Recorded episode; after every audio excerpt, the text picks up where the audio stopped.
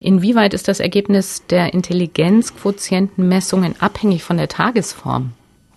Ja, dazu muss man sagen, äh, dass natürlich bei solchen Tests immer kleine Schwankungen sind. Also wenn Sie drei Tage hintereinander einen Intelligenztest bekommen, äh, vorgelegt bekommen, der sehr ähnlich ist, werden Sie nie punktgenau das oder mit äh, großer Wahrscheinlichkeit nicht punktgenau das gleiche Ergebnis haben, weil die Tagesform, ob man gerade Hunger hat, ob man gerade schlecht gelaunt ist, die hat einen Einfluss. Man hat also von daher ist es auch kein Wunder, wenn der IQ mal um zwei oder drei Punkte variiert das wird schon einkalkuliert. Wenn man einen IQ von 110 hat, dann kann der genauso gut bei 107 oder 113 liegen.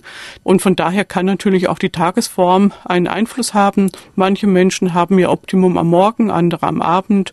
Das muss nicht, aber kann einen Einfluss haben, aber es wird nicht einen hochintelligenten Menschen zu einem äh, schwachsinnigen und umgekehrt machen. Es wird den IQ um drei oder vier Punkte maximal äh, ändern. Und Menschen, die eben professionell intelligent Intelligenztests vorgeben, die wissen natürlich, dass es nicht sinnvoll ist, nur den Punkt, äh, das Punkt genau zu interpretieren, sondern die wissen, dass Intelligenzmessung fehlerhafter ist, fehleranfälliger ist als die Messung der Körpergröße oder auch des Körpergewichtes, aber sie ist viel genauer als ja irgendwelche Einschätzungen.